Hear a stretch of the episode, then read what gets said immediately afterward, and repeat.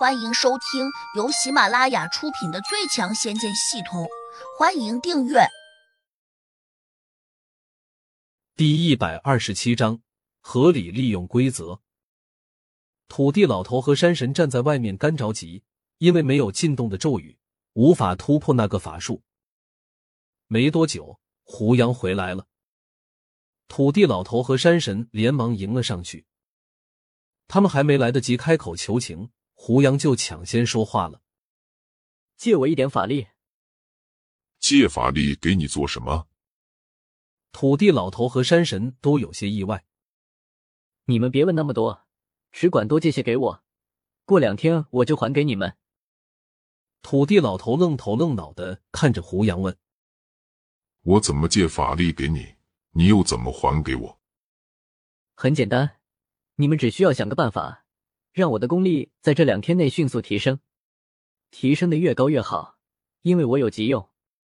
两天过后，我就把从你们那里借到的法力都还给你们。土地老头和山神一听，这才恍然大悟。这就跟那些运动员吃兴奋剂差不多。山神认真的分析道。土地老头点了点头，问胡杨：“你急着提升功力做什么？”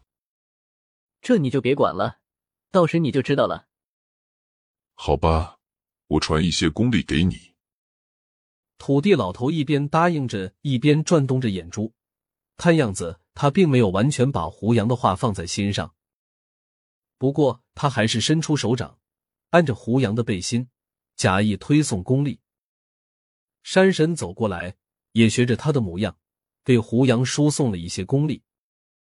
但是两人收起手掌的时候，胡杨发现自己的功力并没有提升多少。胡杨清楚，这两个老家伙只是在敷衍自己。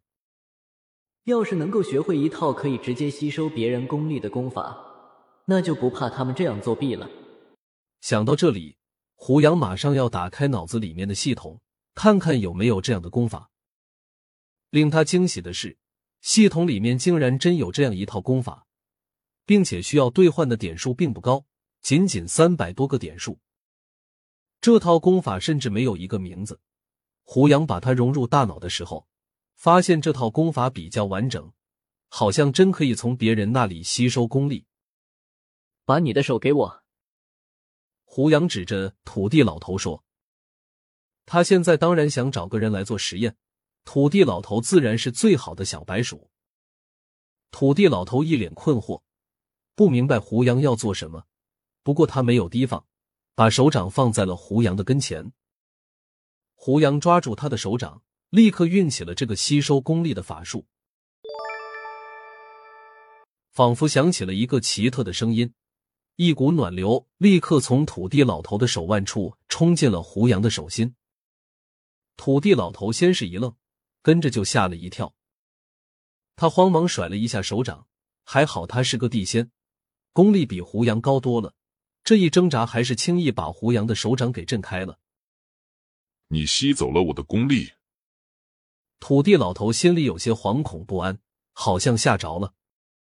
土地老头，你别这么小气，我现在吸收了一点功力，改天还给你就是了。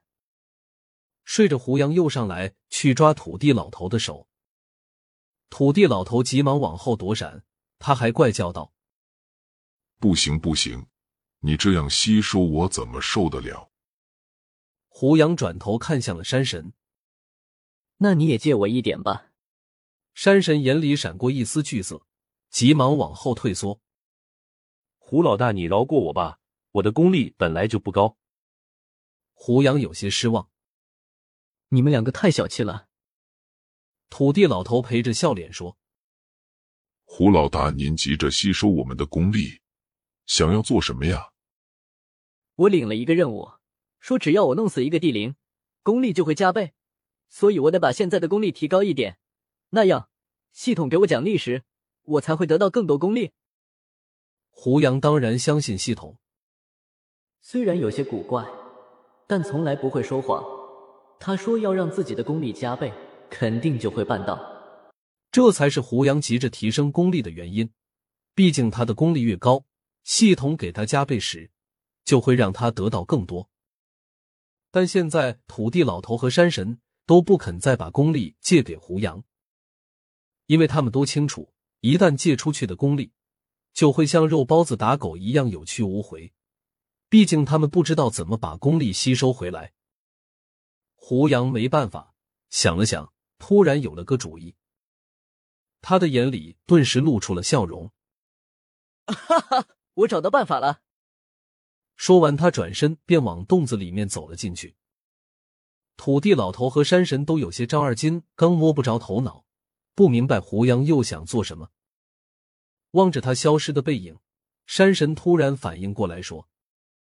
土地老二，坏事了！胡大哥刚才说要干掉一个地灵，他不会真的要去收拾柳月娥吧？土地老头一听，立时吓了一跳。胡老大做事很是古怪，胆子也非常大，他极有可能这么做。我们得想办法赶紧阻止他，否则他会闯大祸的。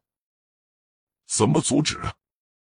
土地老头没好气的说：“这个洞子的法术那么奇怪。”我们能进去吗？山神有些着急说：“不进去阻止不行啊！一旦出了事，以后柳月娥的靠山肯定会报复胡大哥的。”土地老头哼了一声说：“胡大哥也不是没有靠山的，怕什么？”话虽然这样说，但土地老头还是有些忐忑不安。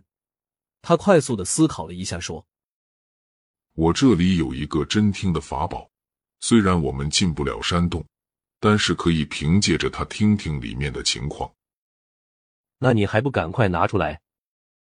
土地老头赶紧取出一个像小虫子一般的石头，嗖的一下就扔了出去。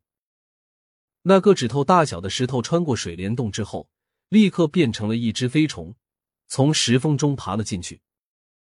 这时，胡杨已经提着柳月娥走到了洞子深处。他把柳月娥扔在了地上。柳月娥用那种怨毒的眼神瞪着胡杨，咬牙切齿的说：“你要是敢动我一根汗毛，看我二哥以后怎么收拾你！”胡杨抬起脚，做出一个踩踏的动作，但是他最终没有踩下去。我不喜欢打你这种没有反抗能力的女人。刘月娥微微松了口气：“你到底想怎样？”